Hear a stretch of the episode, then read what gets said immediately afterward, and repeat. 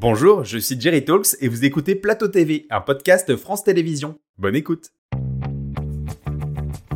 Plateau TV, un podcast de France.tv. Ah, Bardot, icône des 60s, sex symbole et symbole de la liberté. Bonjour à toutes et à tous et bienvenue dans le premier épisode du podcast de France Télé, dans lequel je vous parle, et on vous parle même d'un programme chaque mois qu'on a envie de vous faire découvrir. Je suis Jerry Talks et aujourd'hui, on va parler de la série qui porte justement sur un petit bout de la vie de Brigitte Bardot. Pour tout nous dire sur Bardot, puisque c'est son titre, hein, je suis accompagné aujourd'hui de mon bras droit, Vivian Roldo. Tu es chef de projet numérique chez France Télé et tu en connais un morceau sur cette nouvelle série. Salut Vivian. Salut Géry, oui, effectivement, et on a la chance de recevoir euh, pour cet épisode trois des actrices et acteurs de la série, et pas des moindres, puisque je vous présente Julia de Nunez, qui joue avec brio le rôle de Brigitte Bardot. Bonjour Julia. Bonjour. Ça va? Ouais, très bien, et vous? Super, super. On a Victor Belmondo qui incarne le rôle de Roger Vadim, comme personne ne l'avait fait auparavant. Hein. Comment ça va, Victor? Bah ça va, ça va bien, et vous? Ravi d'être là. Bah super, super. Et enfin, on a Oscar Lesage qui incarne Jacques Charrier, un autre amour dans la vie de Brigitte Bardot. Bienvenue à toi, Oscar. Merci, merci beaucoup. Alors on va parler de la série évidemment, hein, mais aussi des coulisses parce qu'on a envie de savoir euh, ce qui vous a amené sur ce projet et comment vous l'avez vécu de l'intérieur. D'ailleurs Vivian, je te propose que tu nous en dises un peu plus sur Bardot. Hein. J'ai même déjà ma petite idée, mais euh, raconte quoi cette série? Bah, La série Bardot retrace le destin extraordinaire de Brigitte Bardot, icône française et figure incontournable du 7e art de son tout premier casting à 15 ans au tournage de La Vérité, 10 ans plus tard. Euh, Brigitte, petite fille à l'éducation stricte, se trouve laide et se sent mal aimée. Elle va grandir, s'émanciper, braver tous les codes grâce à sa rencontre avec son premier amour, Roger Vadim. Bardot assume sa sexualité, ne veut être ni une bonne épouse ni une mère de famille. Cette liberté sans faille la propulse dans l'œil médiatique et déchaîne autant de haine que d'adoration. Elle est la première star française dont l'image franchit toutes les frontières, influence toutes les modes. C'est le destin extraordinaire de cette jeune femme, mais aussi le portrait d'une époque, la France de l'après-guerre, qui passe du noir et blanc à la couleur, qui se gorge d'insouciance, de plaisir et de soleil dans ce nouveau paradis qu'est Saint-Tropez, euh, et dont Bardot devient l'égérie. C'est une jeune fille d'aujourd'hui dans un monde d'hier. Elle collectionne les hommes. Elle a un besoin presque maladif d'être aimée. Elle est capricieuse. Elle est fragile aussi. Julia, t'as 22 ans. Tu joues Brigitte Bardot de ses 15 ans à ses 26 ans. C'est ton premier grand rôle.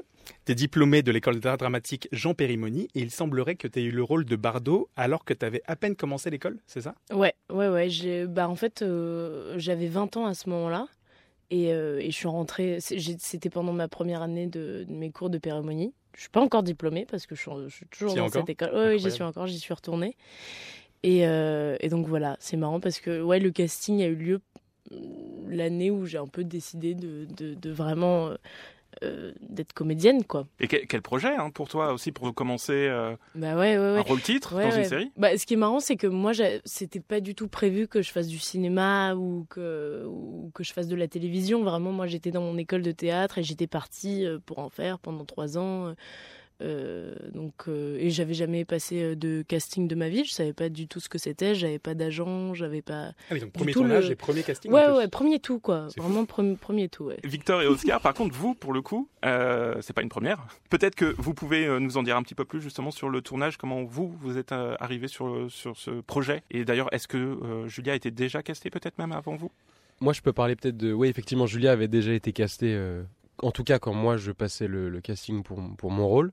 Et, euh, et, je pense que ça a joué en ma faveur parce que quand j'ai fait le dernier tour, euh, dernier callback comme on dit, euh, j'ai rencontré Julia qui, je sais pas pourquoi, était prise d'un fou rire dès qu'on commençait à jouer. En voyant. Ça met tout de suite à l'aise. ouais, bah non, mais en fait, mine de rien, de voir cette jeune inconnue être morte de rire, ça m'a, ça m'a moi aussi mis à l'aise et en fait, on s'est vachement amusé et je pense que ça a créé un truc qui, qui ça, ça, a fait naître quelque chose à l'écran qui marchait bien, quoi. Mmh. La complicité a directement démarré, quoi. C'est ça. Et euh, pareil, moi, je suis arrivé par un, par un casting. Euh, j'ai d'abord j'ai passé le casting pour le personnage de Charrier justement. Ok. Oh, je savais pas ça. Ouais. Ah, ouais. je voulais pas, te le dire, mais là je, dois te le révéler, euh, Oscar. Euh, non, ouais, j'ai passé la première première fois que j'ai passé, enfin le premier tour du casting, c'était sur le rôle de Jacques Charrier. Et ensuite, en fait, à ce moment-là, j'étais en tournage à Cognac pour un film qui s'appelle Arrête avec tes mensonges. Et on m'a dit que Daniel Thompson et Christopher voulaient me rencontrer. Donc je suis remonté à Paris une après-midi et j'ai rencontré Daniel et Christopher qui m'ont dit qu'ils avaient plusieurs jeunes qui les intéressaient, qui savaient pas exactement encore qui ils allaient prendre, ni qui ils allaient prendre pour quel personnage, mhm. mais qu'en tout cas je faisais partie de ces jeunes qui les intéressaient, qui voulaient me revoir en callback, euh, mhm. donc un second tour de casting. Et c'est là que j'ai rencontré euh, Julia, on a, fait, on a fait la scène ensemble, cette fois-ci j'étais en Vadim, et euh, voilà, il s'est passé un truc tout de suite aux essais, et euh, et, puis voilà, ça, ça, l'a fait. parce que enfin, pour compléter ce que tu dis, c'est drôle. Moi, j'avais déjà vu euh, euh, quelques acteurs pour jouer le rôle de Vadim mmh. et qui étaient super. Hein. Mmh. C'était, tous, c'était vraiment super. Et, et, et, c'est vrai que c'est marrant parce que enfin, l'essai avec Victor se démarquait un peu parce que, bah, je sais pas, il y avait quelque chose de, d'évident à ce que ce soit lui. quoi. Non, vraiment. Hein. C'était ouais, très particulier. Euh, donc je te dois aussi euh, peut-être euh, ma participation à cette série. Donc Oscar et moi te remercions. Merci Julia. Je les ai choisis en réalité. D'ailleurs Victor, tu parlais du coup de Daniel et, Christopher, qui sont mère et fils pour le coup.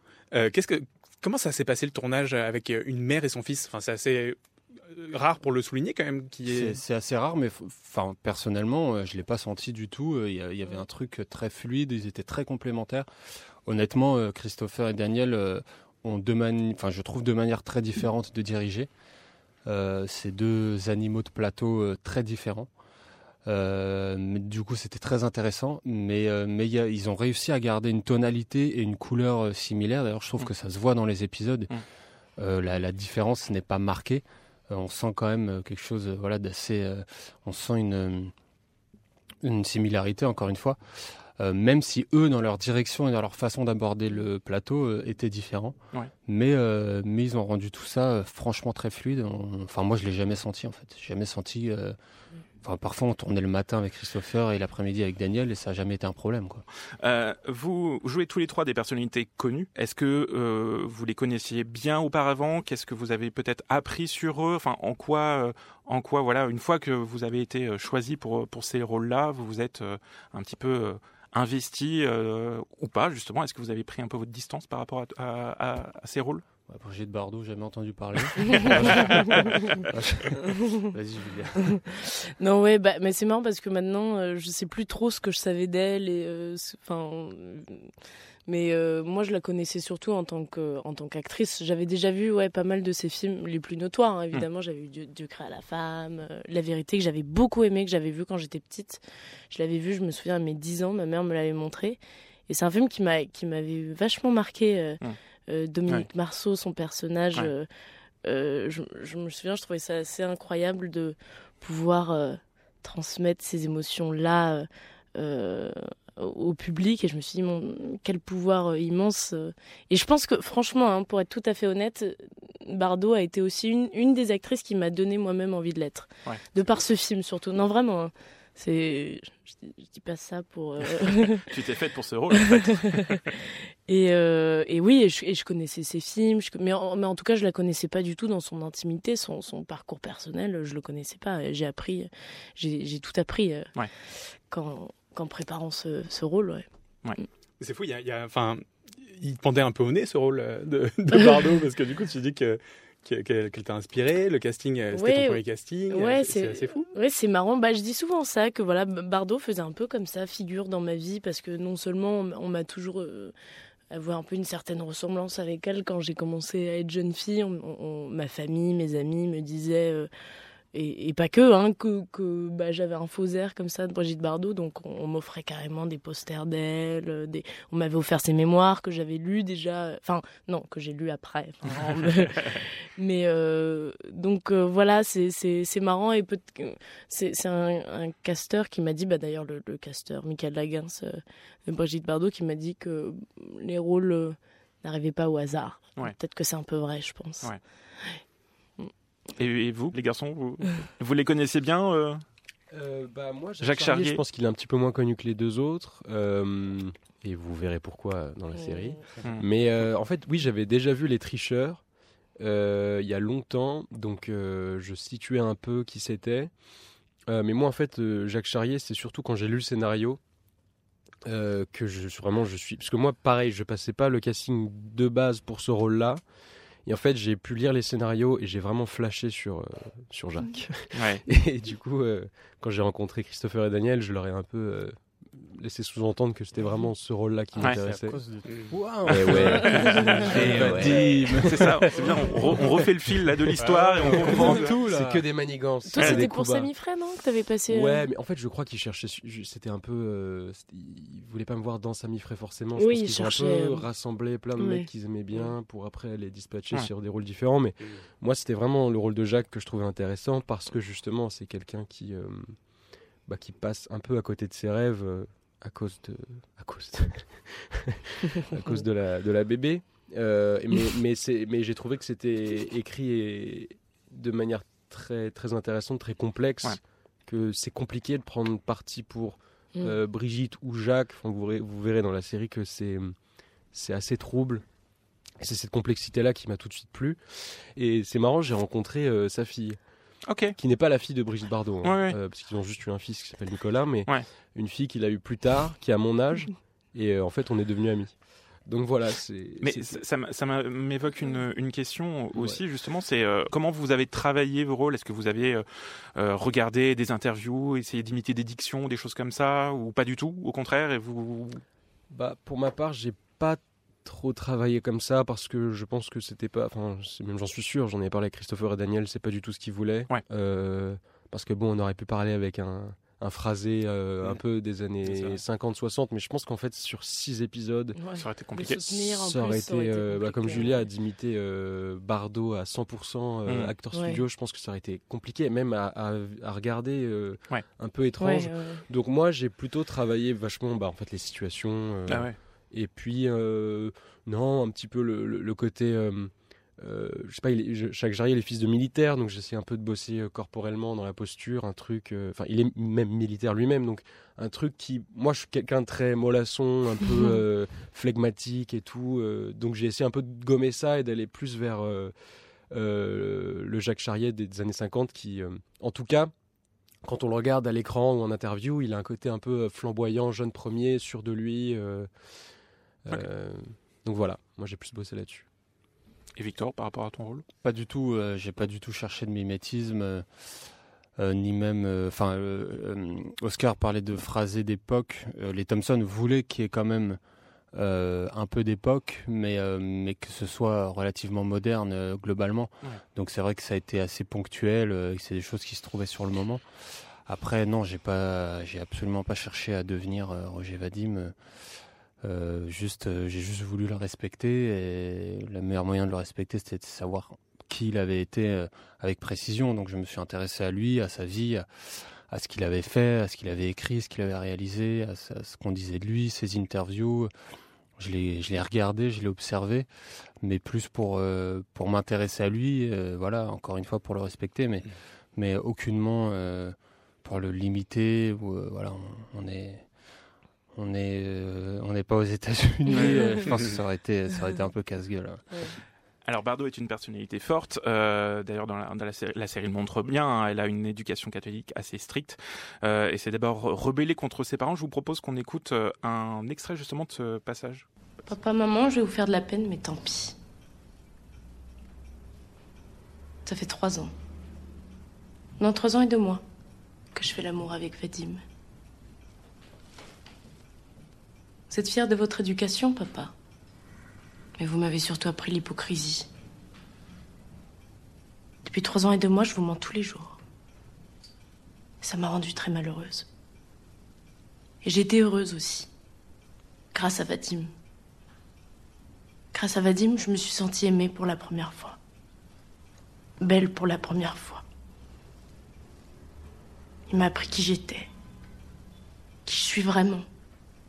Et comme on dit, je suis pas celle que vous croyez. Et ce côté rebelle, elle l'incarne aussi à l'écran. Elle est finalement devenue une icône. Euh, quoi qu'elle fasse, elle a été copiée par beaucoup de femmes en France et, même dans le monde carrément. On peut même dire que c'est un peu euh, quelque part la première influenceuse euh, aussi. qu'est-ce qu'elle a eu comme impact dans, dans la société comment, tu le, comment tu le vois toi avec ton regard justement? Bah moi, c'est vrai que moi, je me, je, me, je, me, je me suis pas du tout rendu compte de l'impact qu'elle a eu à son époque. Mais vraiment, enfin, je, savais qu'elle a été pionnière de quelque chose, mais, mais à ce point-là, non. Enfin, de, de, et surtout sans jamais le revendiquer, sans, sans le militer. Je pense que c'est pour ça que aussi c'était d'autant plus fort, quoi. Mais, euh, mais oui, non, non, c'est, moi je pense pas que dans ces années-là, euh, à cette époque-là, dans, ce contexte-là, dans cette famille hyper conventionnelle, euh, très bourgeoise dans laquelle elle a été éduquée, j'aurais eu le courage et le tempérament, enfin, de pouvoir dire à mes parents euh, que, bah, en fait, depuis mes 15 ans, je faisais l'amour avec la personne qui n'était pas encore mon mari, quoi. Donc, c'est, ça, ça, commençait déjà à cet âge-là, ce, ce, ce caractère. Ouais. Et ça, c'est c'est fort. Et, au-delà de ça, elle a inspiré beaucoup de jeunes filles de son époque, aussi dans la manière de s'habiller, de ah se bah coiffer, etc.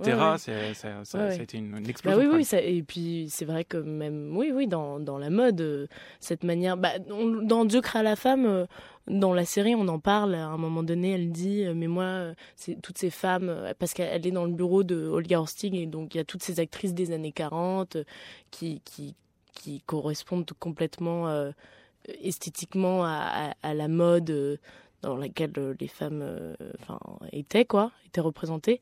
Et elle elle dit mais moi toutes ces femmes je les trouve très belles mais mais je je veux pas être comme elles. Je moi j'aimerais pouvoir me maquiller comme je veux me coiffer comme je veux m'habiller comme je veux.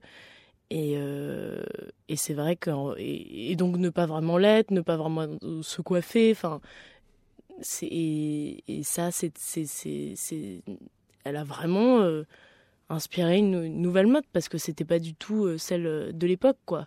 C'était pas les critères de beauté de l'époque. Ouais. Ouais. C'est en, en quoi elle est très différente, par exemple, de, de Marilyn Monroe. Oui, absolument. Qui, euh, qui est aussi une, une, actrice très célèbre, qui a aussi souffert aussi de la, de la, de, la, célébrité, aussi comme, comme Bardot. La célébrité, euh, Bardot, elle en a beaucoup souffert. et justement, je voulais vous proposer d'écouter un autre extrait où elle en parle, et elle en parle justement assez bien. Mon amour, depuis mon arrivée ici, je suis traquée, cernée. Chacun de mes gestes est épié, photographié, filmé, disséqué. L'angoisse me prend en trip. Je sursaute à la main de feuilles qui bouge. Je me sens comme une biche aux abois. Je ne sors plus. Ils me suivent partout. Bientôt mon anniversaire. La perspective de le passer sans toi me brise le cœur. J'ai envie de mourir. Seules tes lettres me retiennent à la vie.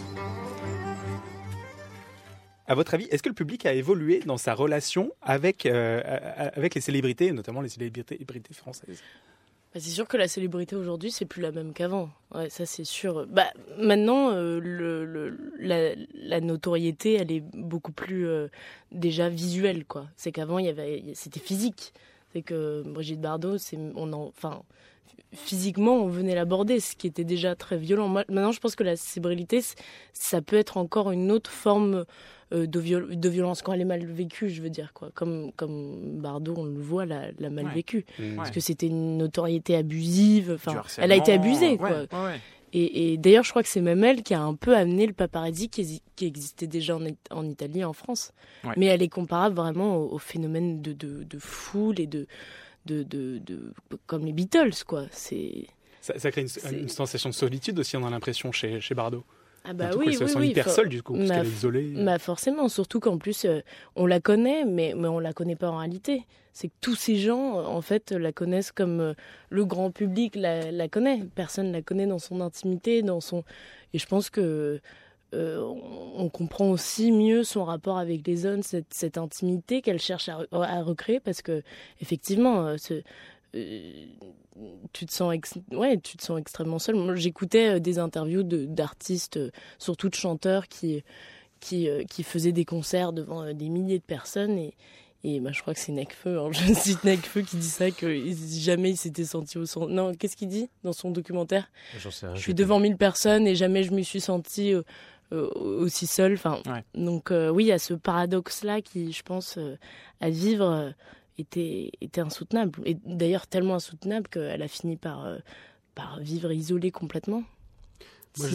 Pour, pour rebondir sur le, qu'est-ce que la célébrité aujourd'hui, j'ai hmm. l'impression que ça a un petit peu muté.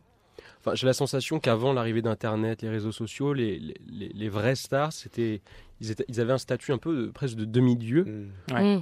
Alors qu'aujourd'hui, on voit les, nouvelles stars, c'est donc les influenceurs dont on parlait tout à l'heure, où il y a un truc un peu de très euh, quotidien. Très quotidien, on expose sa vie aussi, on n'hésite pas à montrer ses imperfections. Enfin, pour certains influenceurs, par exemple, je pense à.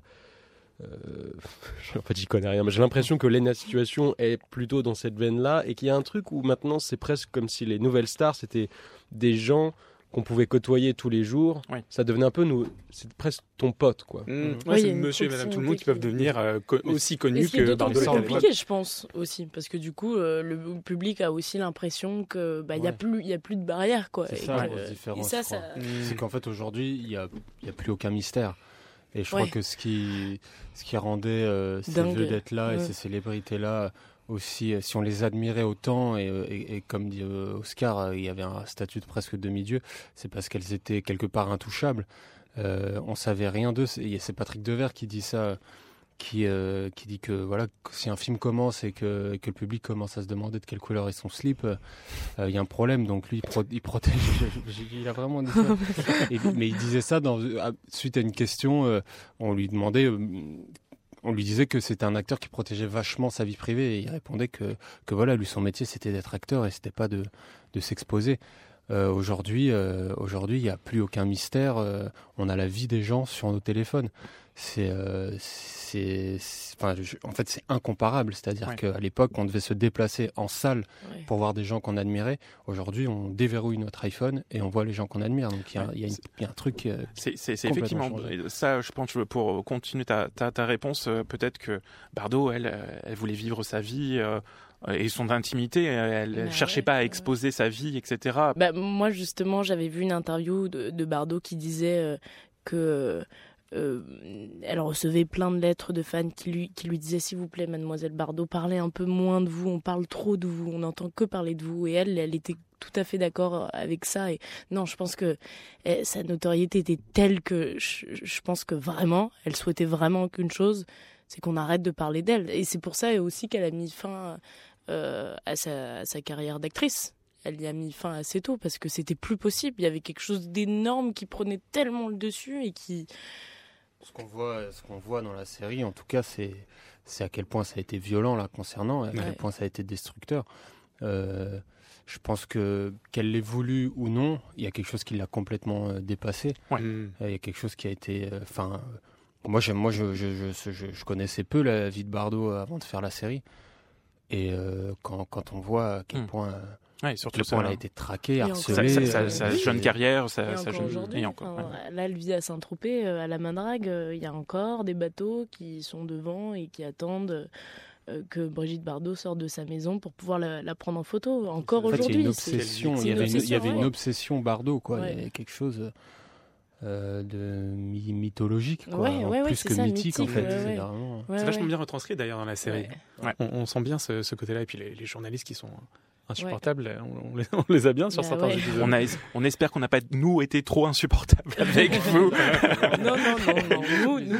Vous avez répondu à beaucoup de nos questions. On vous, on vous en remercie. Mais maintenant, c'est le moment, moi, pour moi, de vous en poser. Ah. Euh, en effet, euh, en parallèle de la série euh, euh Bardot, France.tv propose de redécouvrir ou de découvrir trois films du début de la carrière de Brigitte Bardot euh, qui sont disponibles du coup sur la plateforme France.tv. On a Le Trou Normand, Voulez-vous danser avec moi et La Vérité? On en parlait tout à l'heure avec euh, toi, Julia. Euh, l'occasion pour moi de voir si vous connaissez parfaitement la filmographie de Bardot. Je vais vous poser quelques questions pour savoir qui de vous trois est l'expert incontournable. Mmh. Euh, ça va être peut-être un peu aussi des questions de rapidité parce qu'il y a des questions un petit peu faciles. On va voir comment vous vous débrouillez. je commence avec la première question. le trou normand, c'est le premier film, du coup, de Brigitte Bardot, enfin, dans lequel apparaît Brigitte Bardot. Avec quelle Bourville. Bourville. Je l'ai dit en premier. Je l'ai dit en premier. Oh Bourville. J'étais si prévisible que ça. Bourville, Bourville. C'est toi qui le dis. Dans la série, ouais. ouais. Effectivement, euh, c'était Bourville qu'on a en tête d'affiche de euh, du trou normand. Et ben alors Oscar, on dit plus rien. Je vais dire Yves Montand. Donc... ah.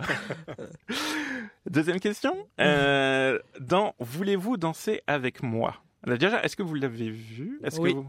oui. Ah ben non. Je l'ai vu. Moi, je l'ai pas vu. Non, ah. Elle incarne la femme d'une euh, d'un dentiste accusé, semble-t-il, à tort d'un meurtre. Pour son enquête, elle exerce un autre métier qu'assistante dentiste avec son mari pour pouvoir résoudre l'énigme. Quel est ce métier? Ah, on est moins rapide là. Ah, ouais. y a, on peut pas cocher, il y a pas les. Il peut y avoir trois propositions. Les... Allez, bah, je pense pour les garçons, il faut. On a, ouais. oui, on a toi, tu sais, c'est ça. Évidemment. on a policière, prof de danse ou vétérinaire. Prof ah, de danse. prof de danse, ouais. Oui. Je l'ai dit hein, en premier. Julia, Julia veut tous les points. Julia veut tous les points. Mais attends, il, il, me le faut, il me les faut quand même. Ce serait.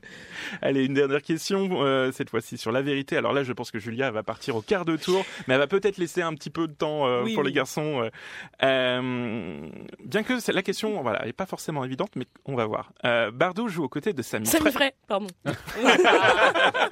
Clouseau.